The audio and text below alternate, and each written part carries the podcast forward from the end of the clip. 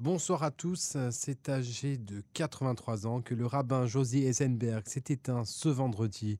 Depuis 1962, il animait tous les dimanches matins sur le service public l'émission à Bible ouverte qui deviendra par la suite la source de vie. Ce qui a fait de lui le présentateur de télé à la plus grande longévité du pape français, mieux encore que Michel Drucker. Sa sagesse, ce ton posé, on s'en souvient tous. C'est le grand rabbin de France, Raïm Corsia, qui a indiqué son décès dans une dépêche de l'AFP. Dans cette dépêche, Raïm Corsia rend hommage à l'homme de télévision dont l'émission était, selon lui, et je le cite, la vitrine du judaïsme tous les dimanches matins.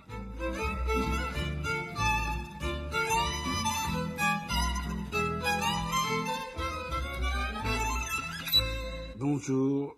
La Torah commence par le mot Bereshit, qui veut dire au commencement.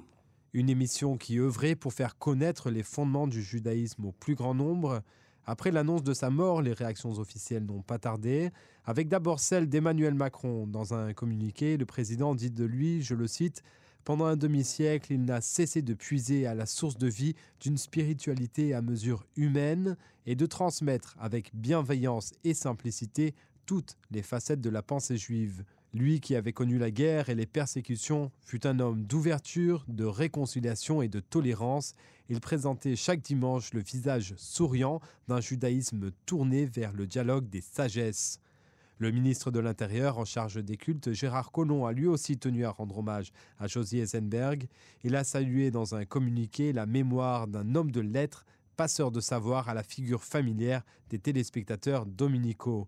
Et pour rendre hommage à Josie Eisenberg, nous vous proposons deux témoignages. Euh, tout d'abord sur l'homme de foi au parcours exceptionnel avec euh, Claude Breitman, euh, qui est présidente du campus francophone de Natania et qui a été très proche justement de Josie Eisenberg. Claude Breitman, bonsoir, merci d'être en ligne avec nous.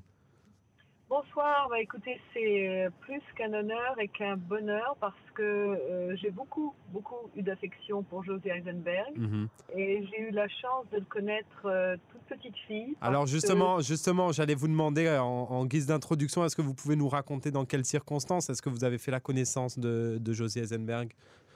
Bah, écoutez, bien sûr, j'ai l'impression de le connaître depuis toute ma vie, puisque lorsque moi j'ai eu enfin euh, l'aveu de mes parents que j'étais euh, donc une jeune femme juive euh, et que j'ai demandé ce que ça voulait dire exactement, Mhm. eh bien le premier vers lequel ils se sont tournés comme tuteur, comme mentor, ce fut Josie Eisenberg, ce jeune rabbin qui avait eu l'audace extraordinaire de mettre en image, un petit peu comme un inventeur du Facebook d'aujourd'hui, Mhm. euh, le judaïsme de l'après-guerre, dans une France qui n'avait pas encore demandé pardon, qui n'avait pas encore reconnu ses torts, et malgré son exil en Suisse quand il était un petit garçon, et puis euh, la souffrance générale hein, dont il était complètement euh, solidaire euh, pendant les années noires de, de, de la guerre, de la deuxième guerre mondiale, eh bien, il avait décidé de mettre en image le judaïsme. Et c'était un être lumineux. Josie était un, un homme de, de lumière, de vie, extrêmement gai, avec un humour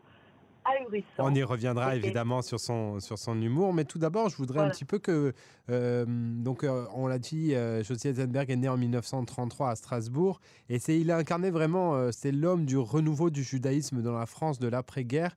Est-ce qu'il vous parlait un petit peu justement de sa décision de devenir rabbin, c'est-à-dire d'où est-ce que ça lui venait cette, cette, vocation-là? Autant, autant que je me souvienne, c'est né dans la bonnetterie de ses parents parce que lui, il n'avait pas du tout envie hein, d'être euh, d'être rabbin parce qu'il était d'une manière naturelle attiré euh, par la moto, par euh, le modernisme, euh, par les cigares. C'était un bon vivant et c'était pas évident de prendre la lignée des des grands rabbins de l'époque qui étaient des rabbins orthodoxes. Lui, il s'est tout de suite démarqué par rapport à ça. hein. Hmm. Il a tout de suite été extrêmement moderne, tout de suite reconnu une immense, euh, si vous voulez, égalité de chance, d'intérêt, de curiosité et d'études des femmes et des hommes. Donc c'était quand même très particulier. Et puis il avait la dent dure hein, contre ces, ces rabbins orthodoxes de l'époque qui, qui lui semblaient complètement archaïques, alors que lui était dans un esprit d'ouverture. Alors quand vous dites quand justement quand il avait la dent dure, ça veut dire comment est-ce que ça se manifestait euh, Comment est-ce que Ouais, je, je crois qu'à l'époque, je crois qu'à l'époque, tout au début, si je me souviens bien, si vous voulez, il avait, euh, par rapport à cette espèce de je sais expliquer, de, fermeture, si vous voulez, de ghettoisation de la pensée juive, lui, il était tout le contraire. C'était la tolérance, c'était la vie pour la vie, c'était la légèreté, c'était la, fête, la célébration, euh, avec des yeux extrêmement pétillants, un regard perçant. Alors c'était un homme d'études, hein. il avait dans son fort intérieur un appétit extraordinaire pour la Kabbale, pour la Torah et pour le Talmud, et il avait un sens du dialogue absolument merveilleux en véritablement euh, mettant euh, sur le grill tous ses interlocuteurs, mais il se démarquait, si vous voulez, d'une expression trop orthodoxe, trop fermé, trop, euh, trop ghettoisé, si vous voulez. Il était tout à fait à, l'encontre de ça. Et c'est pour ça, je crois, qu'il a eu cette idée complètement fulgurante. Imaginez, il y a 50 ans, de penser de faire euh, euh, de la télévision sur une religion, sur une tradition, sur une manière d'être au monde. Cet homme juif ne pouvait être autre qu'un communicant extraordinaire. Et c'est lui donc qui a fait vivre ce judaïsme en France. Et il l'a fait aussi en étant extrêmement fidèle à la mhm, France, mhm. à la République, parce que souvenez-vous de cette fameuse lettre, euh, ce coup de téléphone du général de Gaulle, qui lorsqu'il avait fait son émission sur la liberté, l'égalité et la fraternité, lui avait dit j'ai regardé votre émission et le fait que vous trouviez euh, une similitude ou un équilibre ou un contrepoint entre le judaïsme et la République française, ça m'a beaucoup plu.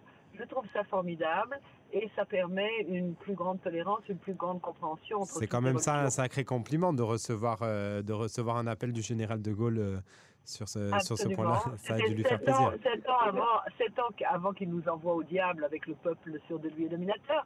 Mais à l'époque, c'était un homme de l'après-guerre qui devait aussi, qui se sentait... Euh, je pense, comme tout, un, tout, tout chacun des Français honorables de l'époque, une immense culpabilité par rapport à, ses années de collaboration, bien que lui était du bon côté, c'était un grand résistant, etc. Mais je crois qu'il avait aussi à cœur de mhm. rendre hommage à ce jeune euh, rabbin, cet homme d'études, cet homme d'excellence, qui avait justement, avec infiniment d'élégance, de subtilité, de finesse, il allait jusqu'au bout, mais avec une légèreté absolument magnifique. Et puis il avait un stock de blagues dans son, euh, euh, dans, dans, son armoire à, à, converser qui était absolument extraordinaire. On ne pouvait pas passer une heure avec lui sans qu'il nous sorte deux ou trois blagues sur n'importe quel sujet extrêmement sérieux. Ça n'empêchait pas de répondre au téléphone et d'avoir un très grand nombre de gens. Moi, je l'ai vu il y a encore quelques mois à Paris. Mhm. Et euh, de l'autre côté de sa table, les gens l'appelaient, lui disaient, Monsieur le rabbin, est-ce que vous pouvez nous aider pour ça, pour ça, nous donner de l'argent pour ceci, pour cela? Il répondait toujours oui, hmm. avec une tolérance, une générosité. Il était là pour ça, pour avoir, pour célébrer la vie et quand on en avait besoin, il était là. Il était d'une fidélité extraordinaire. Il a été, euh, à, mon grand plaisir, le sandak de mon, de mon fils. Donc vous imaginez le genre de lien que nous avons euh, ensemble. Et euh, j'ai eu la grande chance aussi de, de, maintenant bien connaître son fils, Marc, qui a toutes ses qualités et en plus euh, une, vision du monde tout à fait extraordinaire. Et c'est un peu pour moi de la famille. Donc c'est quelqu'un que j'aimais beaucoup. J'ai beaucoup de chagrin qu'il soit parti. Mais je me dis aussi qu'entre Johnny Hallyday et Jean Dormurson, ils ne doivent pas s'ennuyer là-haut. c'est ça, il doit avoir une sacrée ambiance. voilà, je pense qu'il est là pour mettre, euh, pour mettre le feu en fait, en, faisant des blagues euh, sur pratiquement chaque chose. C'était l'homme, c'était l'homme de la tolérance. Quand on lui parlait d'Israël, bon, il avait toujours cette espèce d'ambivalence et d'ambiguïté, si vous voulez, qui fait qu'on est à la fois là et là. Mhm. Mais quand même, mais quand même, il était très français, très attaché à la langue. Bon, il a été décoré, comme vous le savez, partout, c'est par tout un chacun. Il a écrit des livres extraordinaires.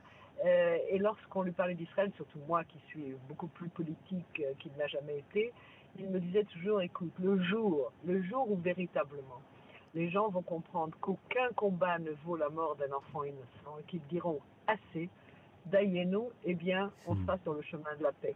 Alors, je crois que moi, moi je, garde de lui, si vous voulez, un souvenir émerveillé parce qu'il nous a ouvert à toutes ces légendes. On avait l'impression c'était un conteur extraordinaire. On avait l'impression de vivre euh, la Bible avec lui quand il la racontait. Il y avait des parfums, des odeurs, les fleurs. Tout ça était tellement vivant, tellement réel, hmm. qu'il était hors de question de mettre cela euh, en, interrogation et que c'était pour lui voilà un, livre ouvert, un monde qui lui appartenait avec une, bon, il était extrêmement savant, il, était, il connaissait tout par cœur, avec une mémoire extraordinaire, avec des hmm. dons euh, tout à fait remarquable, mais il avait cette espèce de simplicité, de lumière, d'amour de la vie qui était extraordinaire.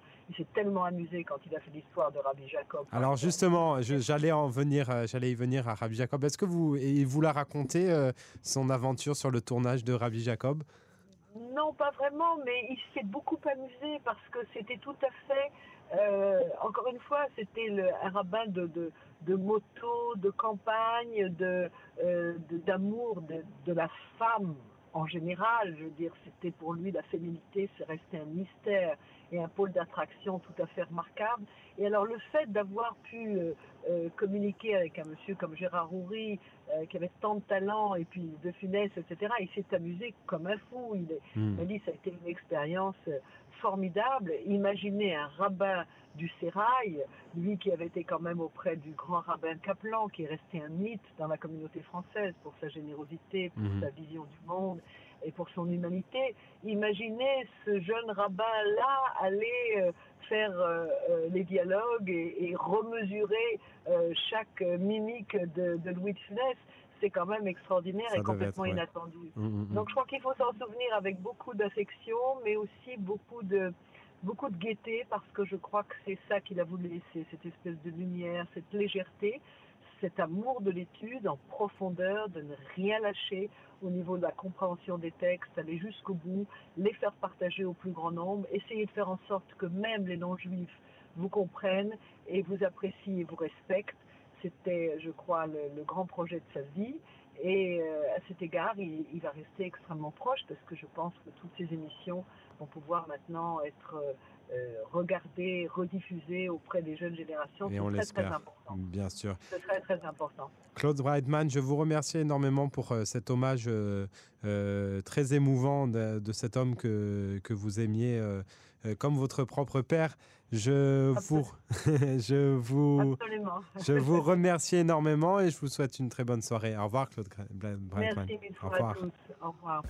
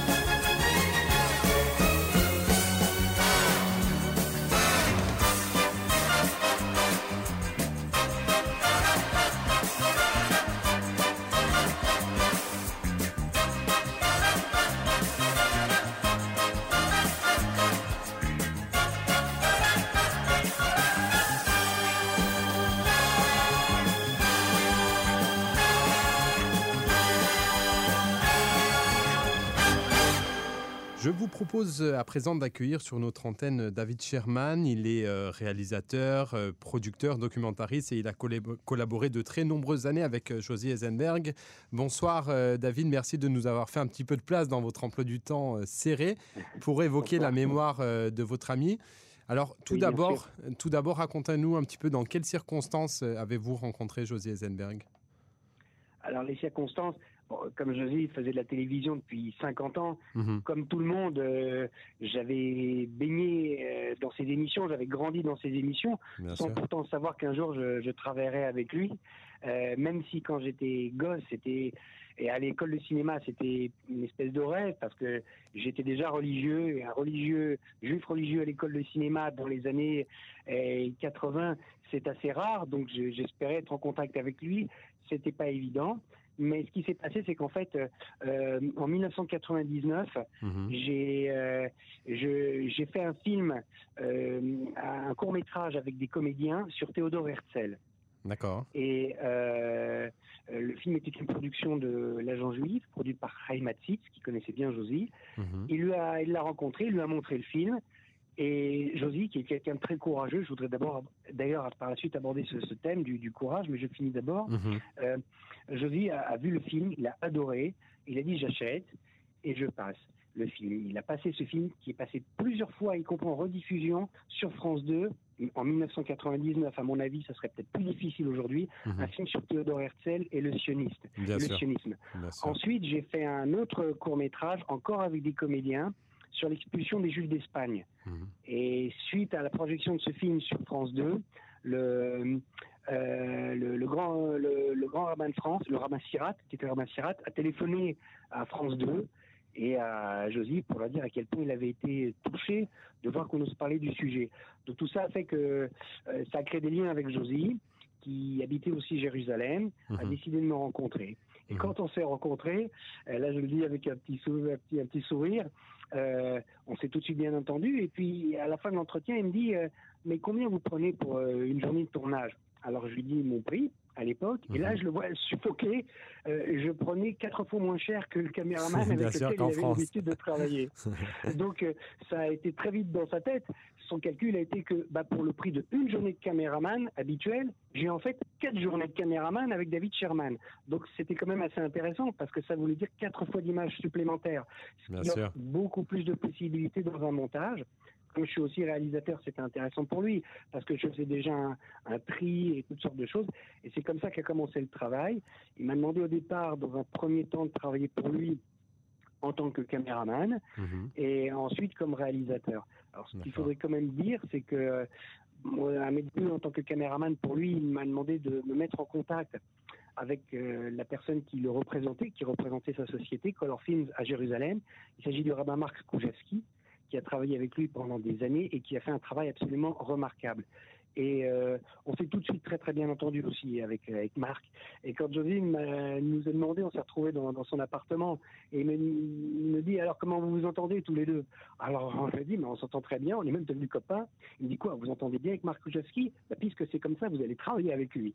et c'est comme ça que pendant plusieurs années, on a fait beaucoup de travaux. D'abord comme caméraman, en ce qui me concerne, Marc lui faisait tout un travail de production et de recherche et d'entretien et de, c'était un travail différent qui était assez énorme. Mais ensuite, petit à petit, on est passé à la réalisation. Puisqu'il savait que j'étais réalisateur et moi je tenais quand même à réaliser des choses. Et petit à petit, il a lâché un petit peu de l'est en nous disant bon bah allez-y, je vous laisse un petit peu sur tel sujet ou tel autre sujet. Et on lui donnait des films clés en main. Ensuite, il nous passait des commandes complètes. Allez-y, mhm. faites-moi un film sur tel sujet. Et puis ensuite, c'était euh, d'autres aventures en coproduction où je faisais des films qui étaient un peu plus ambitieux, mais euh, Color Film ne pouvait pas à elle seule supporter tout le budget. Et là, c'était des coproductions où euh, donc Color Film était partie prenante pour France 2 et puis d'autres chaînes étrangères. C'était d'autres films comme Les Dénis de Côte d'Ivoire ou, plus récemment La vie après la mort. Mhm. David Sherman, Josie Eisenberg était avant tout un homme de foi avant d'être un homme de télévision. Euh, que vous racontait-il comme ça de ses euh, débuts à l'ORTF dans, les années 60 Comment est-ce qu'il a réussi à s'adapter justement à ce monde-là de, la télévision qui lui était étranger? Je voudrais dire deux choses. Euh, à ses débuts, c'était pas un homme de télévision, mais ça l'est devenu, mhm. à tel point que la télévision, c'était vraiment toute sa vie. Mhm. Et euh, il avait beaucoup de passion. Hein. Il y avait la moto, il y avait, il y avait plein, plein de choses. Mais c'est vrai, ces deux grands pôles dans la vie, c'était la religion et la télévision. Et la télévision, c'est ce qu'il faisait vivre mhm. euh, au sens propre, c'est-à-dire au niveau de la parnassa, mais c'est ce qu'il faisait vivre au niveau de de la motivation, de la passion. Et ça, je, tiens à en parler. on a dit beaucoup de choses hein, sur euh, Josie, 50 ans de judaïsme français, etc., etc. Mais Josie, c'était quelqu'un de très courageux et c'était quelqu'un qui a travaillé euh, comme les plus grands, tout comme Manitou, tout comme Beno Gross, qui était son, cousin, mais je dirais aussi comme Molière ou, Johnny Hallyday, euh, c'est quelqu'un qui a travaillé jusqu'au bout. Mm. Il y a trois semaines, je, je, téléphonais encore au bureau, on me dit Josie est en montage. Mm-hmm. Il y a trois semaines. Ouais, oui, jusqu'à la dernière minute, il a travaillé, c'était sa passion, mais c'est aussi quelque chose qui le motivait, qui le poussait et qui, qui, je sais que beaucoup de gens qui, avaient les problèmes de santé qu'il avait euh, seraient peut-être restés au lit ou seraient restés à l'hôpital. Je dis non, il fallait qu'il vienne au bureau, qu'il voie les projets en cours et qu'il aille au studio de montage, participer à un montage. Ça le motivait, ça le maintenait en vie en fait. Mhm. Ça c'est une belle leçon, une leçon supplémentaire jusqu'au bout. Alors, euh, José Eisenberg traitait de sujets euh, compliqués, euh, des sujets souvent spirituels, etc., qui pour la plupart n'étaient pas forcément très visuels, donc pas faits initialement pour le petit écran. Comment est-ce qu'il parvenait à surmonter ces obstacles-là et rendre la chose ben, justement agréable à regarder à la télévision? Bon, il y a différents. D'abord, les, produits étaient différents. Mmh. Josie avait deux produits, je dirais, si je puis dire. Mmh. Il y avait Habib ouverte et la source de vie. Euh, Bible ouverte qui était euh, l'approche du texte pur, mhm. euh, qui elle est une émission moins visuelle, mais il arrivait à la rendre extrêmement dynamique par son charisme et la richesse des invités euh, qu'il faisait venir. Je, je, rappelle par exemple qu'il a fait des émissions avec Elie Wiesel. Il mhm. avait fait une émission sur Job. Le thème de Job, c'est absolument sublime. Je, je cherche aujourd'hui cette. Je sais que beaucoup de ces émissions ensuite étaient publiées. Je la cherche en livre. Je ne sais pas si celle a été publiée, mais vous vous rendez compte, Elie Wiesel et Josie Eisenberg pour traiter Job, c'est absolument sublime. Donc quand on a la chance d'avoir des invités comme lui, ou Marc Kojavski par exemple pour traiter du, du, du Sefer Vaikra, qui est un livre très compliqué, mhm. c'est évidemment s'enrichit ces émissions. Donc quand on a deux fortes personnalités, évidemment, ce n'est qu'un quart d'heure, on arrive à le rendre très très riche et très fort, sans parler de la richesse du texte biblique. Ça, c'est pour la Bible ouverte. À côté de ça, il y avait la source de vie, effectivement, qui était l'émission plus culturelle, où là, il y avait des sujets beaucoup plus visuels. Et euh, quand, dans les années 70-80, euh, Josie a tenté pas mal de choses. Euh, j'aimais bien d'ailleurs euh, plaisanter avec lui quand, je le voyais et même le taquiner un peu avec ça en lui disant mais pourquoi vous ne le refaites pas? Dans les années 70 ou 80, il n'hésitait pas à faire des dessins animés. Mhm. à faire. Euh, il avait fait un Rabbi Akiba en deux parties avec des marionnettes. Euh, il avait fait une illustration du Kuzari avec des comédiens. Euh, c'est quand même extraordinaire. D'ailleurs, je, je, sais qu'à force de l'avoir embêté avec ça, ça lui a donné envie de, de réadapter en dessin animé les, les, contes de Rabbi Nachman de Bratslav. Mhm. Alors, je voudrais dire que Josie, aussi un autre aspect de Josie, c'est le côté éclectisme. Josie parlait, ne s'est pas enfermé dans je vais faire un mauvais jeu de mots, mais il aimait bien les calembours. Dans une église. Il s'est enfermé dans une seule église. Euh, il parlait de tous les courants religieux. Josie, dans les années, au début des années 80, c'est lui lui qui a fait découvrir en France, par exemple, le mouvement Bratslav. Mhm. Il n'y avait pas de traduction des écrits de Rabbi Nachman, on ne connaissait pas, personne n'en parlait.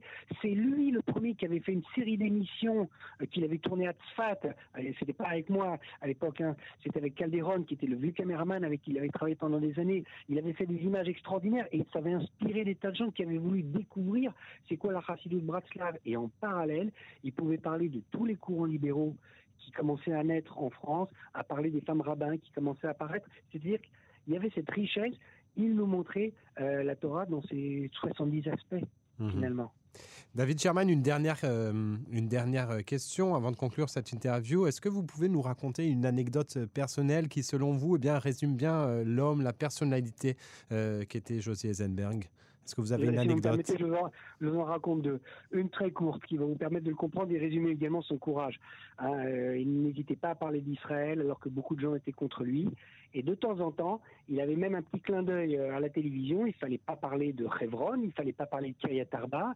Il allait quand même filmer là-bas, mais au lieu de dire c'est une implantation, ce qui évidemment aurait fait euh, hurler tous les gens de France 2. Il l'appelait Kayatarba, par exemple, ou Hebron, petite ville pavillonnaire dans la banlieue de Jérusalem. Et à chaque fois, c'était une blague entre nous. On disait on va aller filmer dans une petite ville pavillonnaire dans la banlieue de Jérusalem. Ça, c'est une autre chose. Moi, personnellement, une des anecdotes me reste à cœur, c'est quand on a fait l'émission sur les Danites de Côte d'Ivoire. Euh, cette émission a été euh, passée le dimanche matin, donc elle a été retransmise en direct, en parallèle par satellite par des vidéoprojecteurs dans les églises en Côte d'Ivoire le dimanche matin et des centaines de milliers d'Ivoiriens ont regardé, ont suivi la source de vie dans les églises à l'heure de la messe. Bah, pour moi, c'est aussi ça, la source de vie. c'était joli.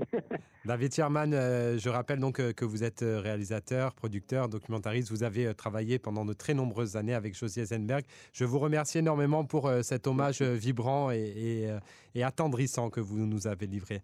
Bonne soirée. Au revoir.